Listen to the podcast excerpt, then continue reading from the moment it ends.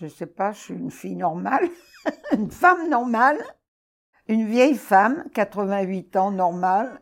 J'ai beaucoup de chance de bien me porter. Écrire une biographie, c'est avant tout écrire une histoire, c'est suivre un personnage dans un contexte historique, familial et affectif, et aller chercher dans un récit intime les souvenirs qui lisent si bien le passé au présent. Je suis Myriam Levin, et avec Elisa Azogui-Burlac, nous avons lancé Milim pour réaliser des biographies sonores et écrites. Nous aidons ainsi des familles à transmettre ces témoignages qui marquent des générations. Cette série Une vie, une histoire reprend des extraits de ces récits partagés il nous montre que dans l'intime se cache toujours l'universel, c'est pourquoi ces portraits sont si précieux et ne doivent pas tomber dans l'oubli. J'ai 88 ans, je me porte bien et j'ai cinq petites filles. Ben, mes parents sont arrivés, je crois, dans les années 30, 1930 ou 30, oui, quelque chose comme ça, de Pologne, parce qu'en Pologne, il y avait un régime pour les juifs euh, très mauvais. Et ma mère, elle avait été, comme on dit, au, lycée. Hein.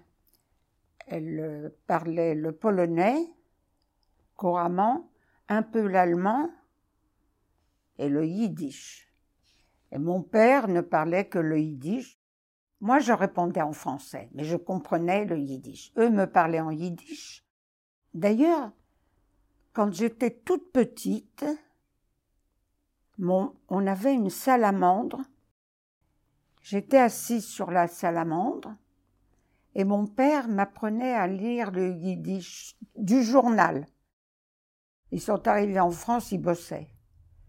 Ils bossaient tous les deux à la maison.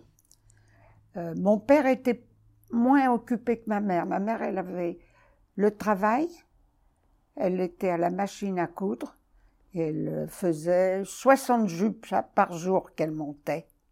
Elle s'occupait quand même des enfants, de la cuisine, euh, surtout quand on était petit. Après, un peu plus grande, nous, mes sœurs et moi, on faisait un peu le ménage le samedi. Je me souviens le samedi. Euh, donc, elle n'avait pas le temps à ce moment-là. Mais mes parents, c'est drôle, euh, je les entendais chanter tous les deux en travaillant en yiddish. Ah oui, c'était magnifique ça.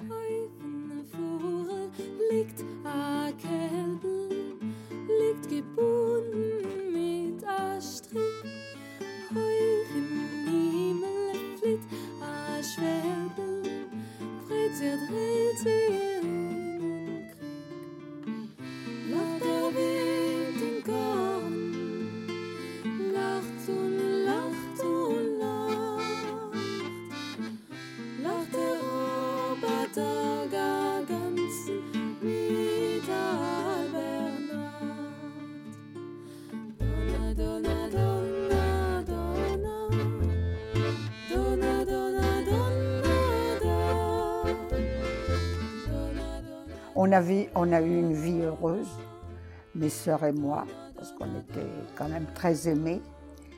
Et puis surtout après la guerre, quand on s'est retrouvés tous les cinq. Je les ai vus défiler, les Allemands, le jour de leur arrivée, parce que nous habitions euh, rue de Belleville et au cinquième étage, et on a entendu les bottes et les Allemands descendre la rue de Belleville. Je ne sais pas si vous connaissez la rue de Belleville. Elle est, en pente. Et je me souviens, on était à la, fenêtre, on les voyait défiler. Alors le 16 juillet, on est venu nous chercher. Dans la maison, il y avait pratiquement des juifs. Des policiers français.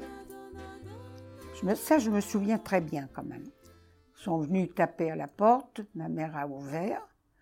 Mon père était caché parce qu'on avait entendu avant, la veille, ou peut-être plusieurs jours avant, qu'on viendrait ramasser les hommes.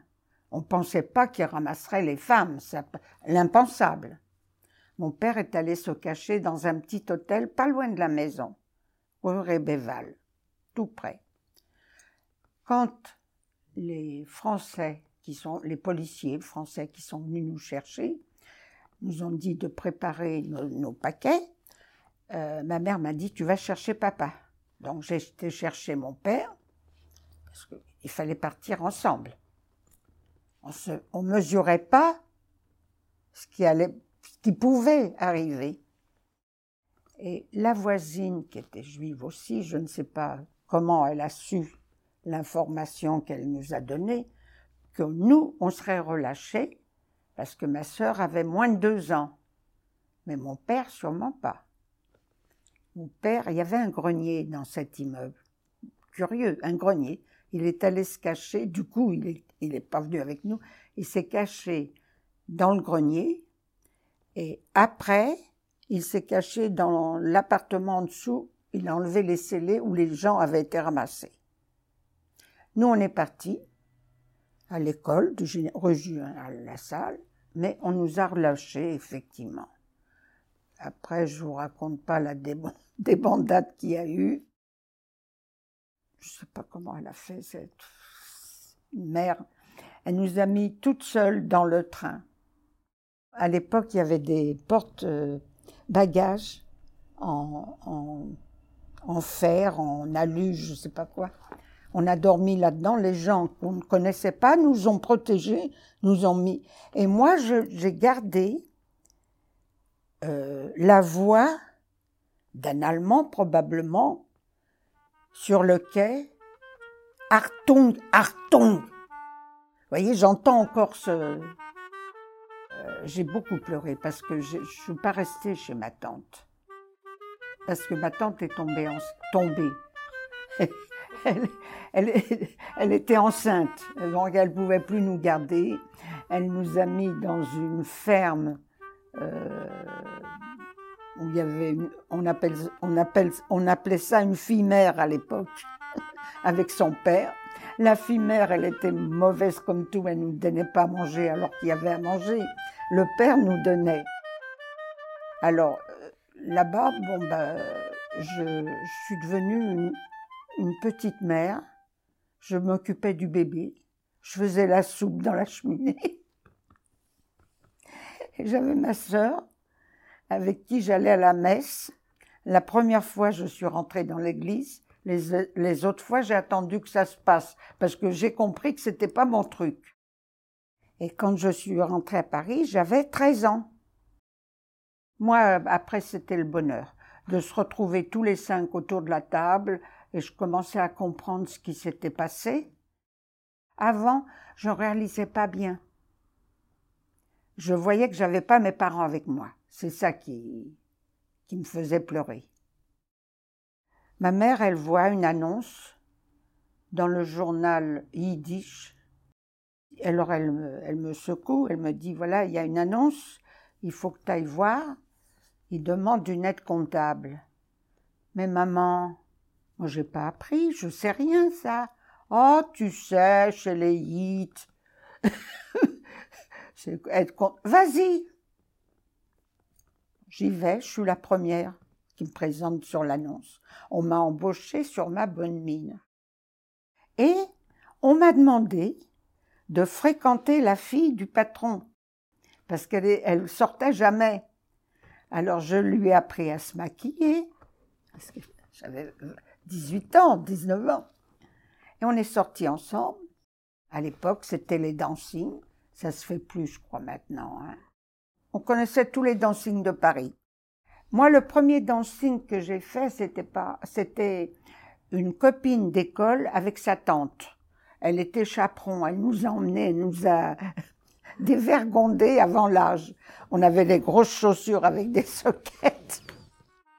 il y avait beaucoup de séfarades qui arrivaient à l'époque. C'était des très bons danseurs, des beaux garçons. J'ai épousé, un Ashkenaz. Mon mari a été déporté en 42 avec ses parents et son frère. Il est revenu tout seul. Alors, pour vous situer l'homme que c'était, il avait 15 ans. Il s'en est sorti, mais il a dit quand il est rentré dans le camp, s'il y en a un qui s'en sortira, ce sera moi. Donc, euh, il était rentré dans le camp. Il a été dans une menuiserie où il y avait des jeunes. Et le SS, d'un seul coup, dit Celui qui monte sur le toit, c'était une petite élévation, aura un morceau de pain. Mon mari dit oui. Il monte, il saute, il a eu son morceau de pain. Et le SS le prend avec lui. Il faisait faire cirer ses bottes. Et vous savez, c'est drôle parce qu'après, il, a... il cirait les chaussures de tout le monde. Ça a dû rester. Vous savez, je pense que ça a resté. Et quand il est sorti de la déportation, il a fait 42 à 45. Très fort. Il voulait se marier et fonder une famille. Une famille qu'il a laissée. Hein? On peut comprendre de la même façon dont il est rentré dans les camps et qu'il a dit qu'il s'il y en a un qui s'en sortira, ce sera lui, quand il en est sorti, il a voulu construire et il a construit. Et bien plus tard, quand les enfants étaient déjà mariés, qu'on a fait nos 50 ans de mariage, il a demandé un micro, il a dit c'est ma victoire, non pas ma vengeance, c'est ma victoire. Il a toujours dit que c'était sa victoire. Très belle vie. J'ai eu beaucoup de chance, je dis. Finalement, je me rends compte que vraiment, il y a beaucoup de choses à dire dans une vie.